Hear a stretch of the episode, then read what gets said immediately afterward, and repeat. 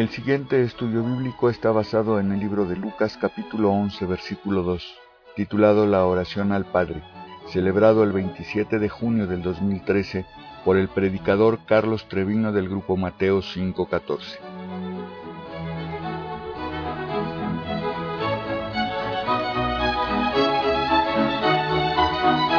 El capítulo 11 del Evangelio de Lucas Aconteció que estaba Jesús orando en un lugar. Y cuando terminó, uno de sus discípulos le dijo, Señor, enséñanos a orar. Como también Juan enseñó a sus discípulos. Y les dijo, cuando oréis, decid, Padre nuestro, que estás en los cielos, santificado sea tu nombre. Y hasta ahí vamos a ver en esta ocasión. Ciertamente, la oración, lo vimos la semana pasada, es una actividad maravillosa que tiene el privilegio el cristiano. La conexión directa con Dios para que tú hables con Él, directamente con Él, para que tú vayas al trono de su gracia, dice el versículo. Allí en el aposento alto, donde está el Rey de Reyes, el Señor de Señores, el Creador de todas las cosas, por quien todas las cosas fueron hechas y nada ha sido hecho sin Él. Y sin embargo, tiene todo el tiempo disponible, a cualquier hora, para ti. Entonces la oración pues es un gran privilegio que perdemos nosotros al no utilizarlo. Porque Dios está dispuesto, porque Dios está disponible, accesible, atento a nuestra, a nuestra oración. Debemos de usarlo. Él se comunica con nosotros a través de la Biblia. Y como tú decías hace unos minutos, parece que Dios en ese libro de los Efesios me estaba hablando directamente a mí. Mis cosas, mis situaciones, por lo que estoy pasando, como que lo acaba de escribir el día de ayer. Y es que así es. La Biblia es un libro que está vivo, Inclusive si volvieras a leer el mismo libro de Efesios, en dos o tres meses volvería a decirte cosas nuevas, porque estarás pasando por otras situaciones en tu vida. Él se comunica con el hombre a través de la Biblia. Él se ha asegurado a través de los siglos de que este libro esté disponible para ti. Inclusive lo tenemos en español en varias versiones, en la versión un poquito más solemne, que es la que nos gusta a nosotros, o en la versión en donde habla de tú, que dicen que es un poquito más para la persona quizá menos educada académicamente, no lo creo. Pues en realidad Dios de todas maneras hablaría, pero está disponible. Y la Biblia cuesta menos que una revista en Sambors, porque Dios se ha asegurado de que esté totalmente accesible. Y deja tú en español, el español es un idioma muy importante en el mundo, porque es un idioma mayor, podemos decirlo, en cuanto a población. Pero la Biblia está traducida a todos los lenguajes de la tierra, a muchísimos dialectos, cuando menos el Nuevo Testamento o los Evangelios. Y se han tomado Dios en la, las el tiempo, eh, la gente, para que la Biblia esté disponible para ti. Inclusive tú tienes varias Biblias en tu casa. Y entonces ahí están, esto, lo otro, y Dios quiere que la leas, que la leas diario. Y conjuntamente con eso tenemos la oración, que es nuestra comunión con Él. Él no quiere tener un monólogo con nosotros que ya sería suficiente, pues Él es el Dios grande y yo no tengo nada que decir con Él, ¿no? Pero a Él le interesa mucho lo que nosotros digamos. Y por lo tanto Él, aunque sabe inclusive lo que le vamos a decir, porque sabe más de nosotros que nosotros mismos, Él se deleita en que nosotros hablemos con Él. Le tengamos la confianza, le hagamos nuestras peticiones. Y entonces aquí en este pasaje, empezamos la semana pasada, los discípulos que andaban con Él, acuérdense que para estas alturas, en el Lucas 11, Jesús ya va rumbo a Jerusalén. Son los últimos meses de su estancia en la tierra. Pronto llegará a Jerusalén y será matado ah, y crucificado y terminará su estancia aquí en la tierra. Y va poco a poco caminando hacia, hacia Jerusalén. Y es una época de varios meses en donde Él quiere pasarles las últimas enseñanzas a sus discípulos. Las hemos visto a través del capítulo 10, cómo ha estado pasando enseñanza más a sus discípulos que a, la gente en general que por ahí los rodea. Y aquí en el capítulo 11 no es diferente.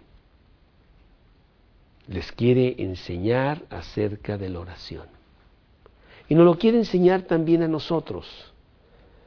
Los discípulos habían visto a Jesús orar frecuentemente. Lo veían como se apartaba muy temprano en la mañana, vamos a leerlo.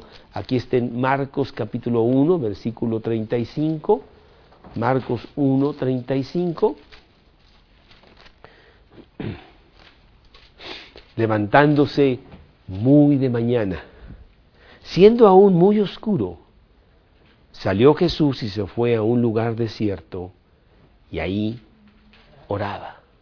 Y dice el siguiente versículo, y le buscó Simón y los que estaban con él. Los discípulos vieron a Jesús pasando tiempo en oración, muy temprano, muy temprano en la mañana.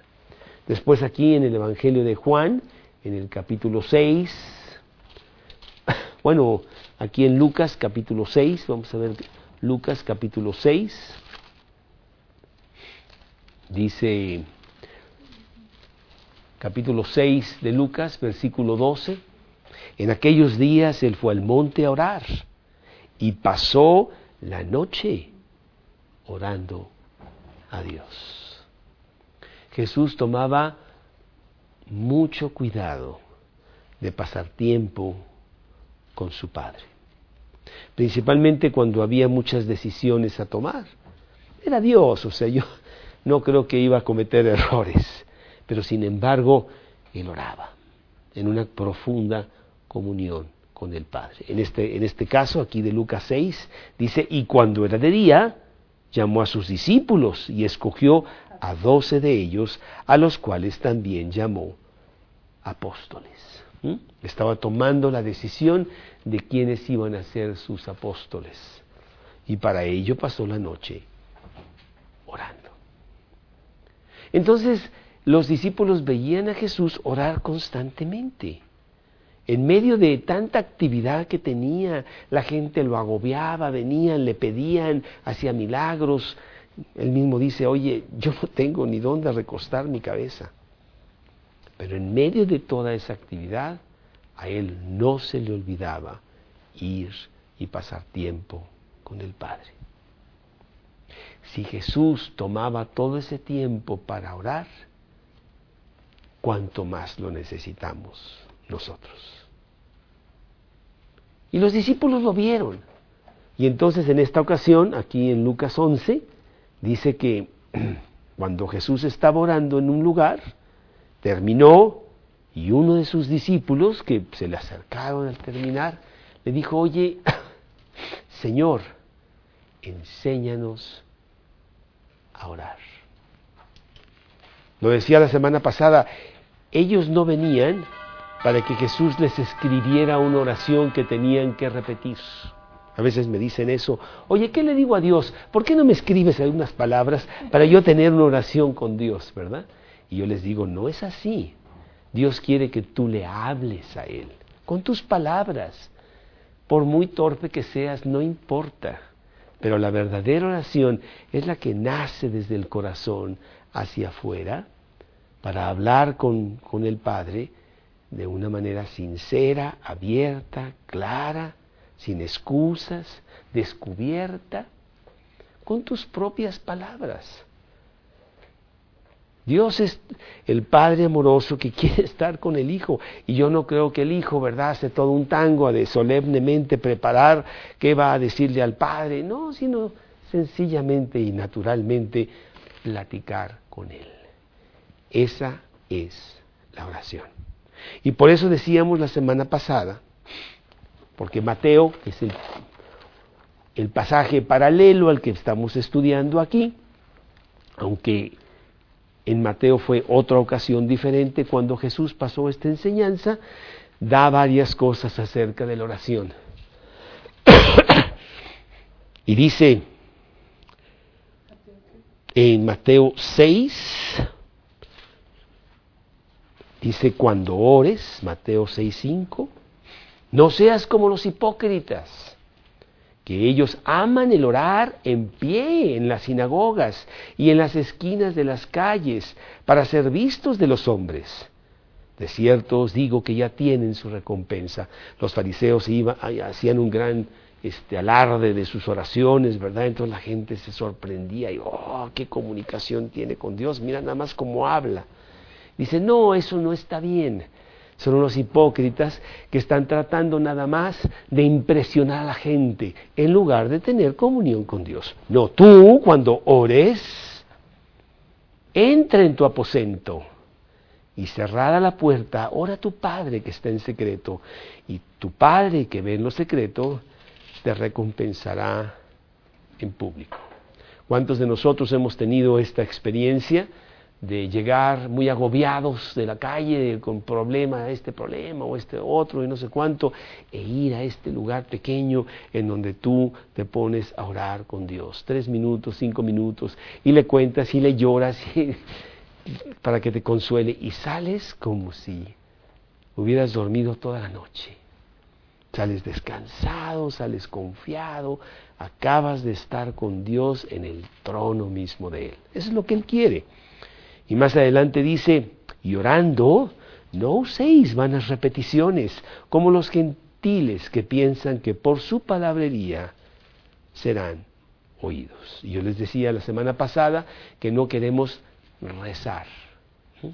Rezar es, yo me acuerdo que les también lo mencioné la semana pasada, que yo estaba en los concursos de recitación, de declamación. Entonces yo me aprendía esta declamación y, y bueno, salíamos a competir, ¿no? Eso es recitar. No, no quiere Dios que recites. Dios quiere que le hables, que le digas. Y por eso no encontramos esa palabra en la Biblia. Encontramos la palabra orar,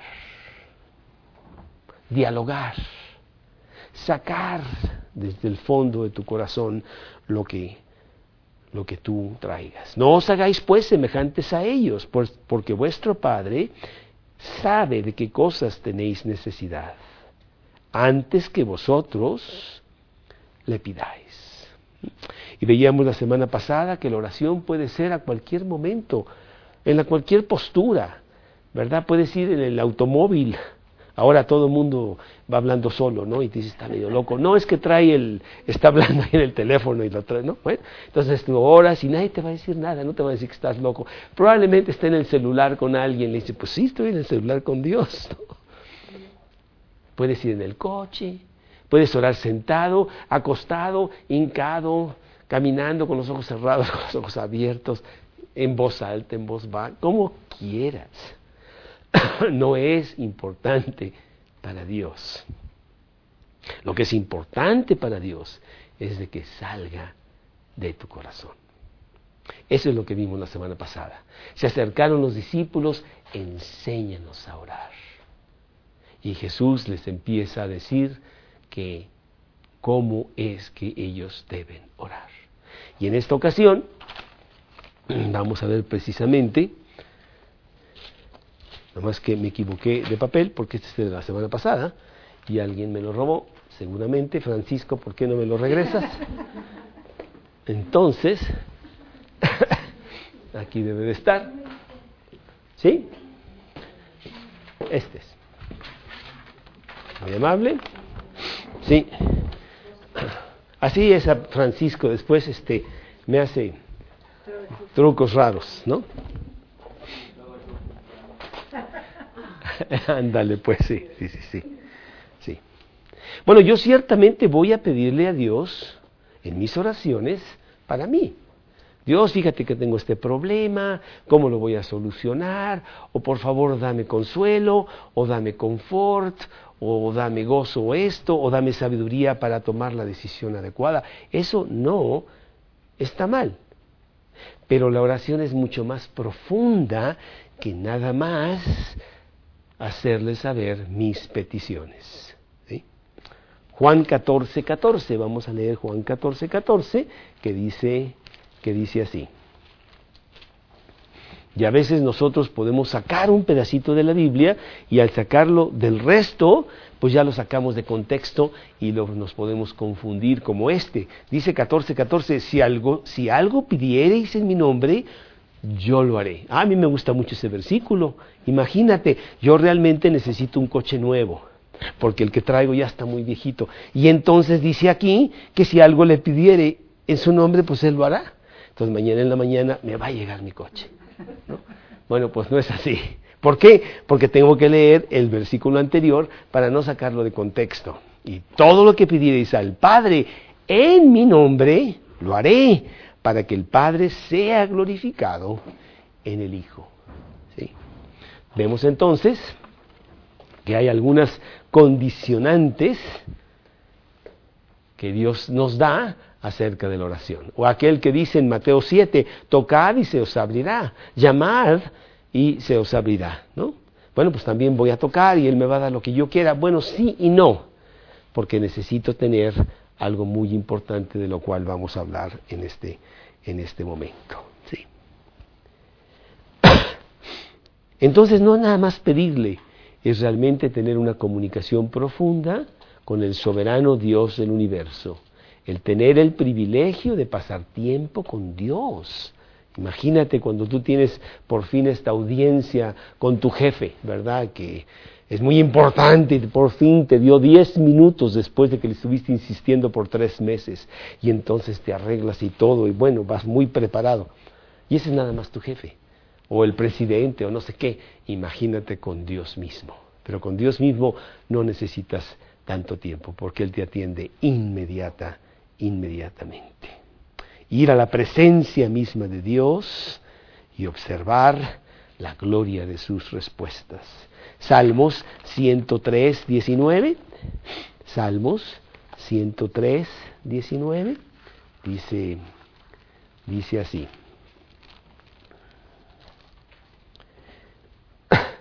Dios estableció en los cielos su trono. 103, 19. Y su reino domina sobre todos. Esa es la clase de Dios con el cual yo voy. 135, 6. 135, 6 dice, todo lo que hace, todo lo que Dios quiere, lo hace en los cielos y en la tierra, en los mares y en todos los abismos. Realmente en todo, en todo lugar. Por lo tanto, yo voy a Él con el respeto, con el, con el honor que Él se merece, ¿verdad? Que, eh, por lo cual la oración tiene un orden. Cuando, y es lo que, Jesús le va a explicar a los discípulos. Cuando oréis, oraréis así. ¿Y qué es lo primero que dice en la oración? Que vamos a ver nada más dos cosas el día de hoy, que son las primeras palabras del Padre nuestro de la oración al Padre, la, llamo yo, ¿no? Y lo primero que le dice ahí en el versículo es, Padre nuestro. Entonces, número uno, Padre nuestro. Para que nosotros podamos tener un diálogo con Dios, para que Dios nos atienda a nuestras peticiones y nuestras oraciones lleguen hasta Él, yo tengo que tener una relación con Él de hijo a padre.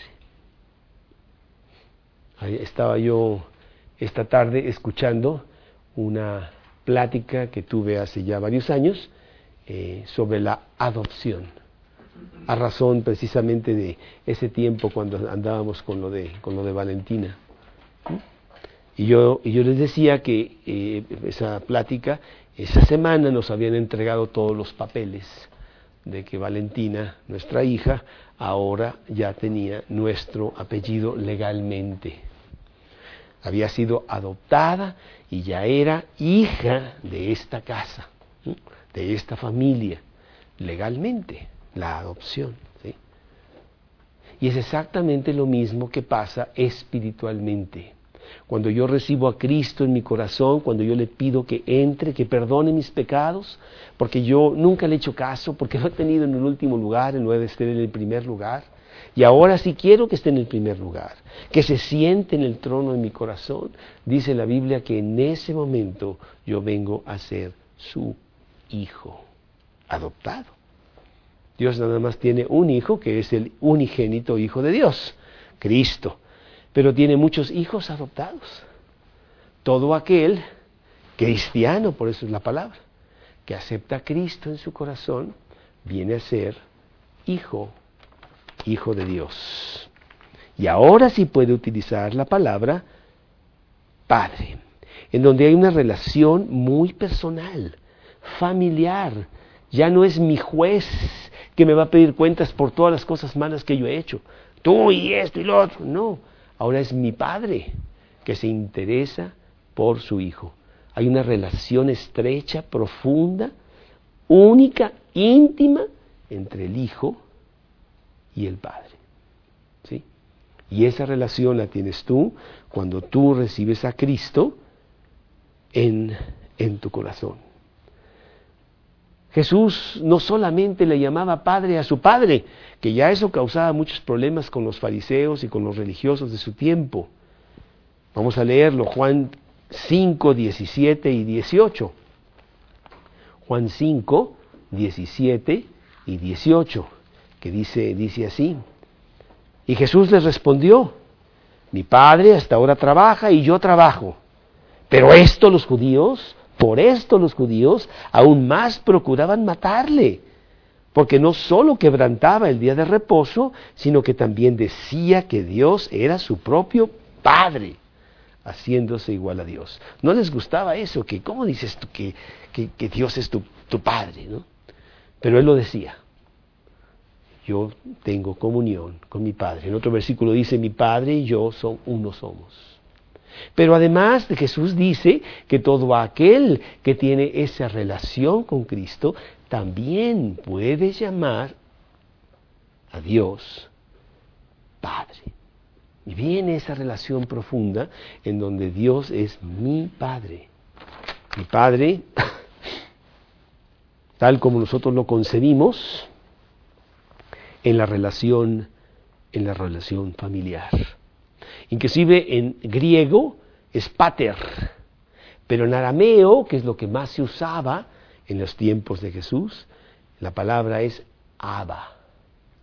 Abba es papacito, algo muy íntimo, algo muy profundo, muy confidencial, muy familiar. Inclusive lo podemos, lo podemos leer en Romanos 8, 14 y 15 en donde Pablo habla de esa palabra Abba. Romanos 8, 14 y 15. Porque todos los que son guiados por el Espíritu de Dios, estos son hijos de Dios. Pues no habéis recibido el espíritu de esclavitud para estar otra vez en temor, sino que habéis recibido el espíritu de adopción, por el cual clamamos, Abba Padre. Yo fui rescatado del orfanatorio ahí del mundo. Andaba como perro sin dueño por allá, haciendo lo que yo quería, perdido en mis propias cosas, realmente sin salida, sin saber qué, por qué estoy aquí, para qué estoy aquí, qué va a pasar. Cuando tenía problemas, pues me los aguantaba porque no tenía ni solución para ellos. Y Jesús fue a ese orfanatorio y Él me sacó de allí. Él me adoptó como hijo suyo. Él me trajo al palacio del rey, no como siervo, no como invitado, sino como su propio Hijo, para que yo le llamara Abba Padre. Dice la Biblia que tenemos el espíritu de adopción, por lo cual podemos llamarle Abba Padre. Y tú me dirás, bueno, pues es que todas las personas del mundo son hijos de Dios, ¿no? Bueno, la, la palabra de Dios no lo dice así. Nos vamos a Juan 8, aquí en Juan 8, que Jesús está precisamente hablando con los fariseos, discutiendo con ellos, y en Juan 8, 42, Jesús les dice, entonces Jesús les dijo, si vuestro Padre fuere Dios, ciertamente le amaríais, porque yo ciertamente me amaríais, porque yo de, porque yo de Dios he venido, y no he venido de mí mismo, sino que Él me envió. Y el versículo 44, vosotros sois de vuestro padre el diablo y los deseos de vuestro padre queréis hacer. Entonces él hace una división de quiénes son los hijos de Dios y quiénes son los hijos del Padre. Los hijos de Dios son aquellos que viven para sí mismos, que no tienen, no han sido adoptados, andan por allá sueltos haciendo lo que quieren. Y algunos de ellos reciben a Cristo en su corazón y son traídos al palacio. Y ya no pueden hacer lo que quieren, ¿eh? Yo me acuerdo cuando llegó nuestra hija Valentina, pues ella pensó que pues, como ella no le decía nada, pues aquí también. Y entonces, oye, baja y no bajaba. Oye, come y pues no como. Oye, ponte los zapatos, ¿cuáles? ¿No? Y pronto aprendió que todo tiene sus privilegios y sus responsabilidades. ¿sí?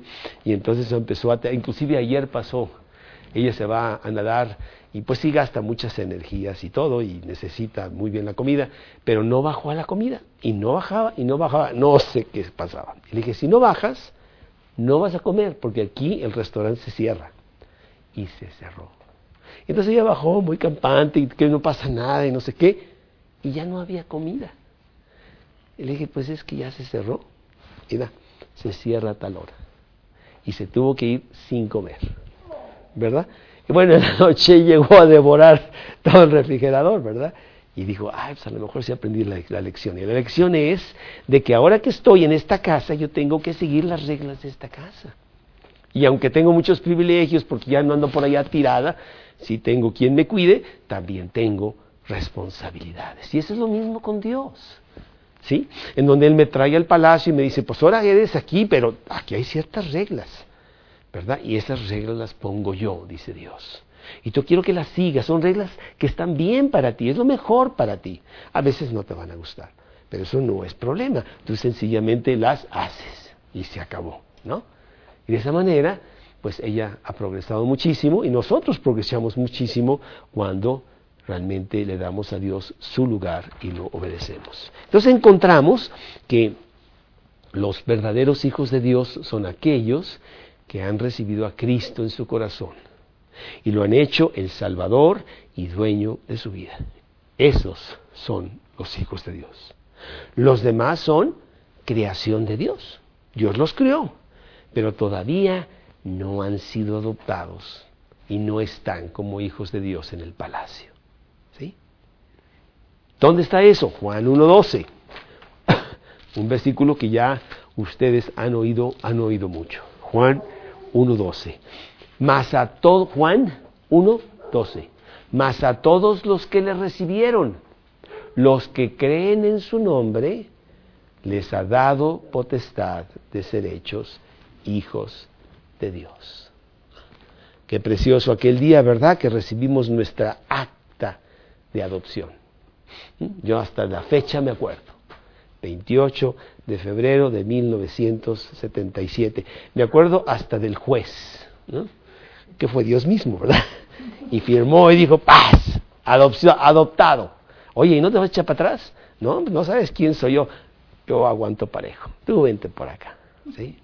Maravilloso el ser adoptado como hijo de Dios. Y entonces le podemos llamar a, a Él Padre. Y entonces dice Jesús, cuando oréis, oraréis así. Padre nuestro.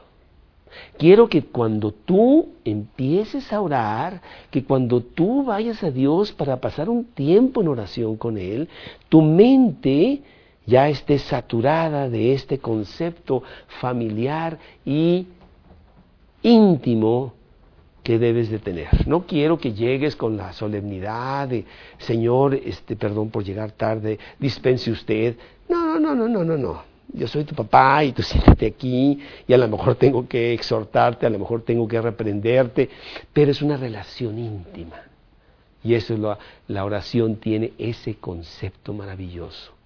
Yo voy a mi Padre, pues no, no con, con una cosa distanciada, sino con la intimidad que hace el tenerlo como mi Padre. Gálatas capítulo 4, versículos 22 y 23.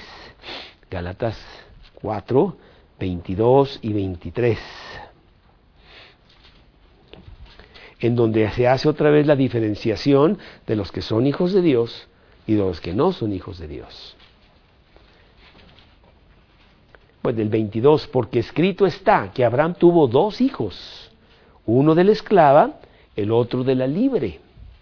El de la esclava nació, según la carne, mas el de la libre por la promesa. Lo cual es una alegoría, pues estas dos mujeres son los dos pactos. El uno proviene de monte Sinaí, el cual es, el cual da hijos de esclavitud. Y el otro da hijos de espíritu. Entonces, para, para que quede bien recalcado que no todos son hijos de Dios. Entonces tú no puedes ser, tú no puedes ir a Dios en la oración y decirle Padre a uno que no es tu Padre. Y la oración pues no llega a ningún lugar porque dice, pues no sé quién es esta persona.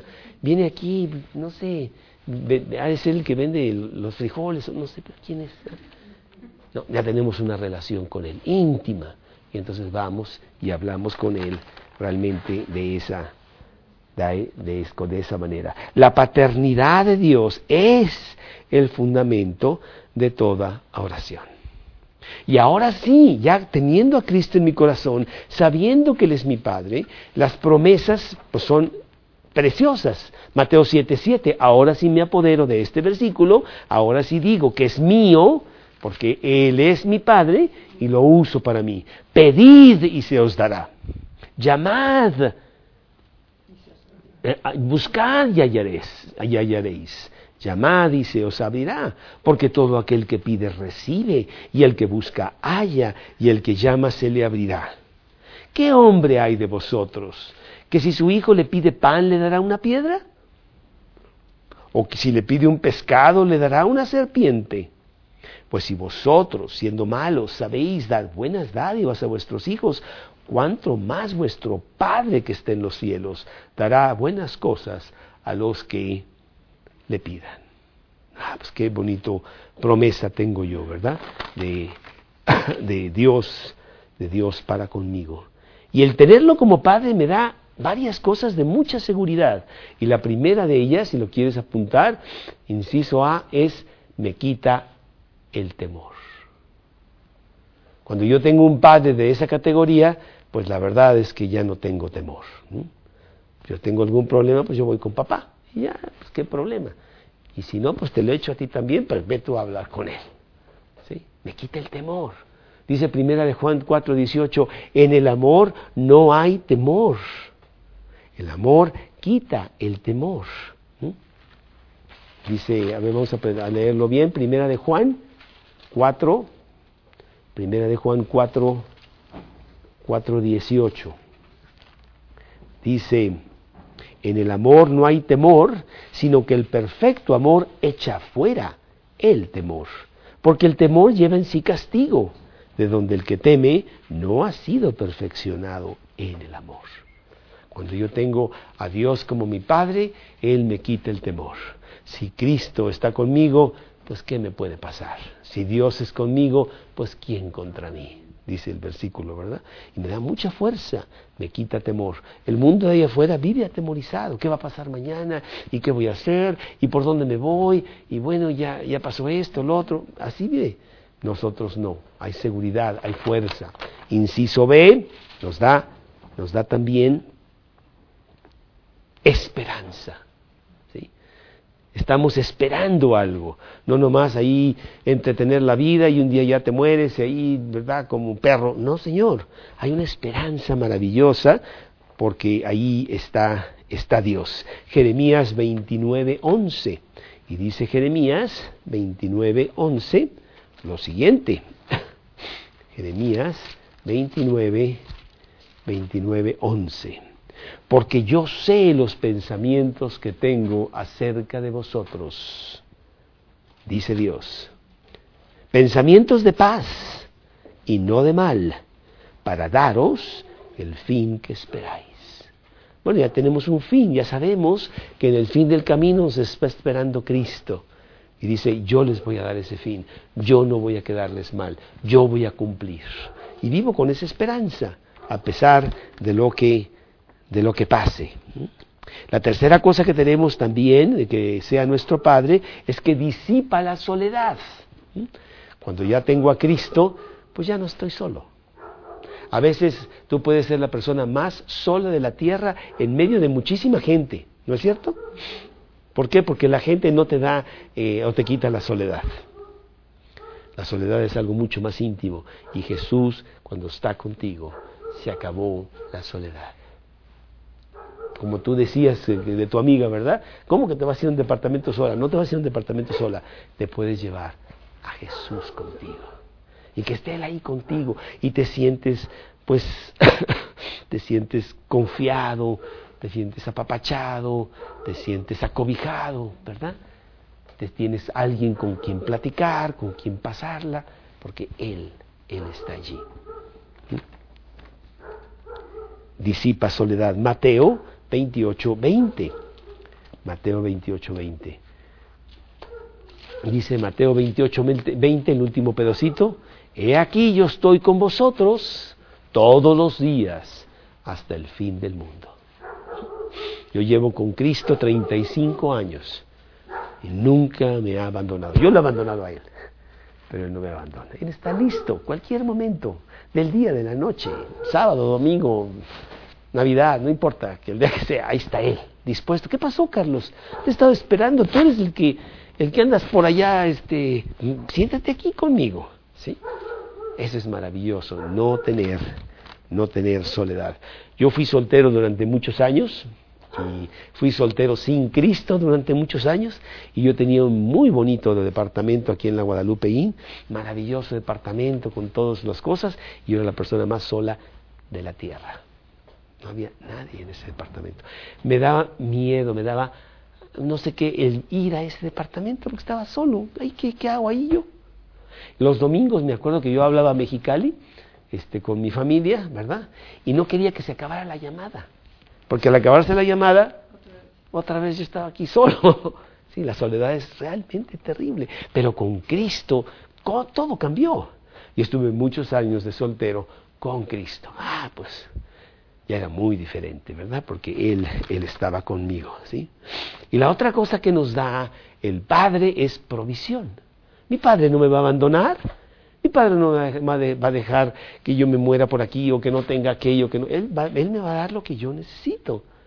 Filipenses 4, 19. Filipenses 4, 19. que dice, Filipenses 4, 19, mi Dios pues suplirá todo lo que os falta, todo lo que os falte, conforme a sus riquezas en gloria en Cristo Jesús. Fíjate lo que dice, dice, conforme a sus riquezas en gloria. Porque me puede dar pues una tortilla, pero no es conforme a sus riquezas. Me va a dar conforme a sus riquezas. Dice, te voy a dar dos, o tres, o cuatro, o cinco, o diez, o mil. Él realmente provee maravillosamente. Entonces por eso empieza así la oración. Padre nuestro. La segunda cosa, que vemos en esta, en esta ocasión sobre el Padre nuestro es santificado sea tu nombre. Dios es santo. Santo quiere decir apartado, apartado para las cosas especiales. Él es muy especial.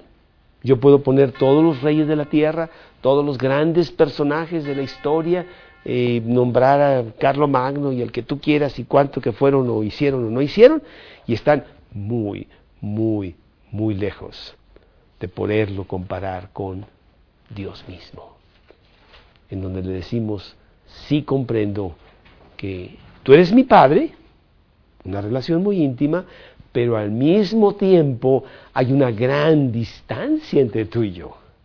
Yo soy un pecador así, y tú eres el gran Dios del universo, creador de todas las cosas. Yo lo comprendo y yo te doy honor por eso. Y yo quiero santificarte. Yo quiero que realmente tú sepas que tú eres lo número uno en mi vida, porque tú eres, tú eres tú eres Dios. Malaquías 1.6, que es el último libro del Antiguo Testamento. Malaquías 1.6, que dice así. Malaquías 1.6. El Hijo honra al Padre y el siervo a su Señor. Si pues yo soy Padre, ¿dónde está mi honra? Y si soy Señor, ¿dónde está mi temor? Dice Jehová de los ejércitos. Si yo soy el Padre, pues yo pienso que me debes dar honor. Yo pienso que me debes dar mi lugar. Yo pienso que tú me debes dar el honor cuando yo hablo, ¿no? En lugar de que a veces yo hablo aquí y nadie me pela porque uno anda por allá y el otro desobedece. Oye, pues ¿qué pasó? Entonces, ¿quién soy yo aquí en esta casa?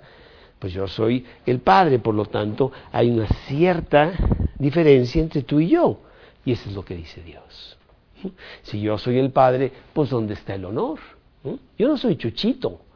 Y bueno, y soy tu Padre, y quiero que te acerques en gran intimidad conmigo y me veas como tal. Pero también que tengas todo el respeto a quién soy yo. ¿Verdad? Y nosotros le damos ese, queremos darle ese respeto a Él. Por lo tanto, mi oración no es para mi propio provecho, aunque puede ser, es para su gloria, es para Él, es para que realmente Dios sepa desde mi corazón que Él está en ese lugar especial en mi vida y que yo lo veo así. Y si los otros no lo ven así, pues cuánto lo siento, yo sí lo veo así. Dios es el Dios Todopoderoso mi Padre, pero con gran respeto hacia, hacia Él. Isaías 42, 8. Isaías 42, 8. Dice Isaías 42, 8. Yo Jehová, este es mi nombre, y a, y a otro no daré mi gloria ni mi alabanza. Dice, dice Dios. Yo soy quien soy. Yo soy el Dios Todopoderoso y nosotros debemos de verlo así. Salmos 29, 29, 2. Salmos 29, 2. Salmos 29, 2. Dice, dad a Jehová la gloria debida a su nombre. Adorad a Jehová en la hermosura de su santidad. Darle el lugar adecuado a Él. Salmos 72, 19. Salmos 72, 19. Y dice, bendito su nombre glorioso para siempre, y toda la tierra sea llena de su gloria. Amén, dice el versículo. Entonces, cuando decimos santificado sea su nombre, su nombre no es un título, ¿verdad? Ingeniero, eh, licenciado o no sé, doctor, no, no, no, sino que está hablando de él mismo, ¿no? Así es. Juan 12, 27 y 28. Vemos a Jesús dándole la gloria a Dios y poniéndolo en su lugar a pesar de que Él era su Padre. Fíjate cómo dice aquí Juan 12, 27. Dice, ahora está turbada mi alma. ¿Y qué diré? Padre, sálvame de esta hora. Mas para esto he llegado a esta hora. Padre, glorifica tu nombre. Y entonces vino una voz del cielo que decía, lo he glorificado y lo glorificaré otra vez. Cristo iba a glorificar al Padre yendo a la cruz y muriendo en la cruz.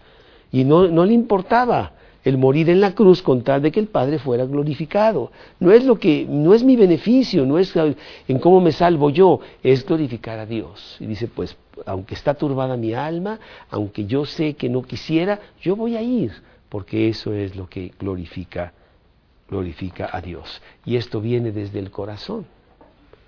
Así que la oración debe ser algo que sale de tu corazón de esta manera. Primera de Pedro 3.15. Primera de Pedro 3.15.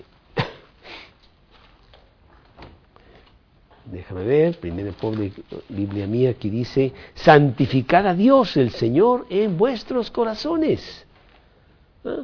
Desde mi corazón ya está el lugar de Dios en el lugar adecuado.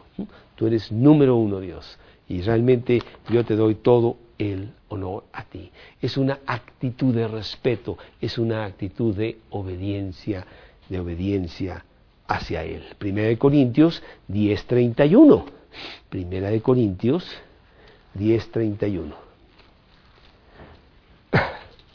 Dice así. Si pues coméis o bebéis, o hacéis otra cosa, hacedlo todo para la gloria de Dios. Las cosas más insignificantes de tu día son para la gloria de Dios, tanto como comer o beber o ir a, irte a dormir, es para la gloria, para la gloria de Dios. Y bueno, Dios tiene tantos nombres que estamos hablando de Él. Y aquí tengo una lista grandísima de algunos de los nombres que tiene Dios. Para empezar, sabemos que la palabra Dios es una palabra plural, no es singular. Y es tripartita, ¿no? El Padre, el Hijo y el Espíritu Santo. Y cuando Dios habla es, es plural. Y dice, hagamos al hombre. No dice, voy a hacer al hombre, no, dice, hagamos. ¿Por qué? Porque Dios es plural aún en el español, no lo vemos así. a veces ponemos eh, yo, eh, eh, Dios es, no, no, no es Dios es, Dios son, porque Él es plural, ¿sí? Eso es lo que está, que está en la Biblia. Y entonces vemos muchísimos de sus nombres maravillosos, Elohim, en Génesis 1.1, creador de todas las cosas, el Todopoderoso, o el Elión, el rey del universo, ahí en Génesis 14, 22. Elohim, Elohim es uno, Génesis 1, 1. Así empieza la palabra de Dios, y es el Dios Todopoderoso. En el principio creó Dios, y la palabra Dios ahí es Elohim en el original. Lo que pasa es que en nuestra Biblia pues todo está en español y dice Dios nada más, pero no así en el original. En el original vamos viendo los diferentes nombres de Dios dependiendo de lo que te quiere decir. Ahí en el Génesis 1.1 te está diciendo que Él es el creador de todas las cosas. Todo el universo lo hizo Él, el Dios Todopoderoso, Elohim. Y dice, en el principio crió Elohim los cielos y la tierra. Y luego en, el, en Génesis 14.22 te dice de el Elión, que es el rey del universo. en Génesis, 14, 22, el Elión, el Elión, con Y, el Elión. ¿No está? Génesis 14, 22. Génesis 14, 22, Génesis 14, 22, vamos a ver, a ver, rapidito. No está en tu Biblia. Génesis 14, 22, que dice... Y respondió Abraham al rey de Sodoma y al mano, a Jehová Dios Altísimo. Y ese es Elión. ¿Mm? Te digo, es que en español se nos van a ir muchas de estas palabras porque aquí está traducido el español y nada más lo traducen como, como Dios. Hay una muy bonita que es El Shaddai, Génesis 17.1. El Shaddai. El Dios proveedor que sustenta al hombre. ¿Mm? el pecho de la mujer, ¿verdad? Que sustenta al bebé, que no solamente lo provee con el alimento mejor del mundo, sino además le da calor y le da, le da amor, le da confort. Y de repente pues el niño ya se durmió, ¿verdad? ¿verdad? Por, por lo acogedor, ¿verdad? El Shaddai. El Dios que tiene esa clase de pecho que hace que tú totalmente te duermas en él, que estás totalmente seguro, ¿sí? El Shaddai. Y así tenemos este realmente muchos, el alfa y el omega. Apocalipsis 22, 23. Él dice ser el alfa y el omega. ¿Por qué, Diego? ¿Por qué dice ser el alfa y el omega? ¿Qué es el alfa y el omega? La primera letra del, del abecedario griego, ¿no? Y la última. Él es el principio y el fin. ¿verdad? En Él no hay principio, en Él no hay fin. Él ha vivido siempre, que no lo entendemos muy bien porque pues nosotros no tenemos esa clase de mundo, pero Él dice ser así. Él no tuvo principio. Él es esa clase, esa clase, esa clase de Dios. ¿verdad? Dice otro, otro de sus atributos es abogado. Primera de Juan 2.1. Y si alguno hubiere pecado, abogado tenemos para con el Padre, a Jesucristo el justo. Él es nuestro abogado. ¿eh? Porque Satanás, es, Satanás quiere decir acusador, él va y nos acusa. ¿Ya viste lo que hizo Toño? No, hombre. No pagó la cuenta y se fue sin pagar. No, hombre, qué terrible este cuate. Y, tú, y se dice cristiano. y entonces entra Jesús y dice, sí, pero. Entonces, pero de todas maneras, no importa. Él es cristiano. Y entonces Él es nuestro abogado ante Dios, ¿no? Pues tenemos esa clase de fuerza para con nuestro, con nuestro Dios. Él, dice ser el pan de vida, el que sustenta nuestra vida espiritual diariamente, ¿verdad? Ahí en Juan 6, Juan 6 a 51 creo que es, Él es el pan, el pan de vida, la comida diaria que necesitamos para sustentar nuestra, nuestra alma. Eh, Juan 6, 48. Yo soy el pan, el pan de vida. Él dice ser la puerta. ¿eh? Yo soy la puerta, el que por mí entrare será salvo. Juan 10, 9. ¿sí? Y entrará y hallará pastos, dice el versículo. ¿sí? Yo soy el buen pastor dice también Jesús. Él es el buen pastor que cuida a sus ovejas. No es como el asalariado que viene el lobo y las deja y no le importa. No, yo soy el buen pastor que su vida da por las ovejas. ¿sí? Y entonces vemos que Él tiene realmente muchas, muchas ah, títulos en su nombre de donde Él nos quiere decir muchas cosas acerca, acerca acerca de Él. Y aquí estoy tomando nada más algunos, porque tengo aquí, dice que Él es, por ejemplo, el principio y el fin. Bueno, ya lo habíamos visto, el pan de vida. Dice la piedra del ángulo, el fundamento, donde todo el edificio está agarrado de esa piedra. Él es todo ahí, ¿verdad? Está en, ah, en Efesios 2.20. Efesios 2.20 dice ser eso Dios, el Dios nuestro. Pues qué Dios tan grande tenemos realmente con todos estos atributos que nos sacan, nos sacan adelante diaria, diariamente. Edificado sobre el fundamento de los apóstoles y profetas, siendo la principal piedra del ángulo. Jesucristo, Jesucristo, Jesucristo mismo. Este Jehová Nisi, mi estandarte es cuando voy a la guerra, ya ves que hay alguien que lleva el estandarte, que va al frente, ¿no? Y yo voy a la guerra porque pues hay guerra aquí todos los días, ¿verdad? Pero yo va alguien al frente en mi vida que me va diciendo, es por aquí, Carlos, y tú por allá, y la artillería la ponemos aquí, y mira, el enemigo nos hace los mandados. No sé si habla de esa manera, pero así es, ¿no? ¿Eh? Eso está en Éxodo 17.5. Y así muchos atributos maravillosos que nos hacen tener mucha confianza en este Dios maravilloso. 17, 15, que dice, y Jehová dijo a Moisés, ¿no? ¿qué fue? ¿El, qué, qué versículo? 17, 15, y Moisés edificó un altar y llamó su nombre Jehová Nisi. Jehová el que provee, bueno, no fue el del estandarte, ¿cuál fue el del...? ¿Sí? Esto es Jehová, es mi estandarte. Em, ah, ok. Ok. Así es, así es, así es. Aquí hay algo muy bonito en Isaías 9:6, que fue el versículo que quisiste compartir, que es, Dios es mi Padre eterno. ¿Sabes que tengo un Padre que nunca muere? Nunca. Bueno, no conoce la muerte, ha vivido siempre, ¿sí? Y ese Padre está disponible para mí hoy y mañana y por los siglos.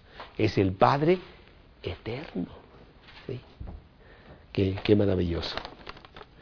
Así, así es. El gran sumo sacerdote, un sacerdote también que nunca muere, el guardián de nuestra alma, el cabeza de la iglesia, el santo de Dios, el rey de Israel, el rey de reyes y señor de señores, el león de la tribu de Judá.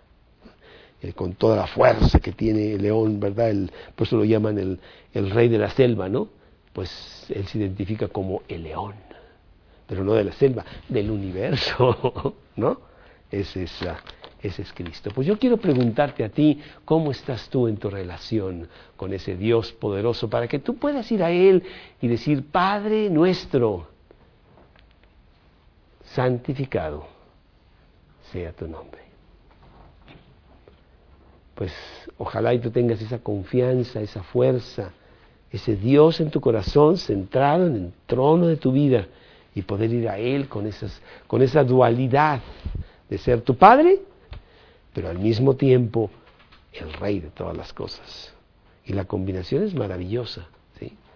una, una combinación muy íntima y muy grandiosa y de gran respeto yo quiero pedirte que tú utilices la oración, que tú pases tiempo con Él.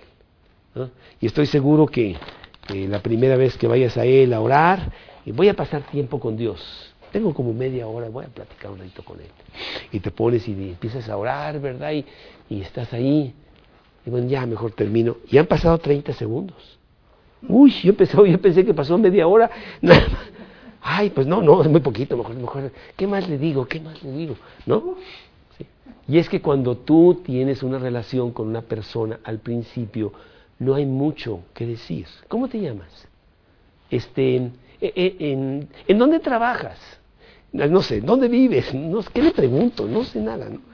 Pero poco a poco, a medida que platicas y tienes más contacto con esa persona, va entrando más profunda la conversación al punto de que tienes una conversación muy larga, muy profunda, muy placentera, muy realmente preciosa.